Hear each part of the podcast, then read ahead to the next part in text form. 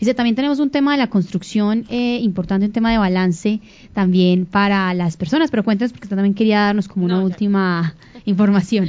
No, mentiras, no, que también eh, en este informe del mercado pues se fue a la plaza a, la plaza de mercado para pues consultar también esa variedad en las frutas y también acá vemos por ejemplo bueno y, y, en verduras eh, de, de, cómo también em, las cosas aquí pues han variado también, algunas suben, otras bajan, por ejemplo el aguacate pasó de 7 mil a 9 mil pesos, eh, la cebolla junca de 5 mil a 4 mil. Y la yuca pasó de 4.500 y ahorita ya cuesta 2.000, se bajó un poquito. Y eh, también podemos decir que bajó la cebolla de huevo, que pasó de 6.900 a 2.750.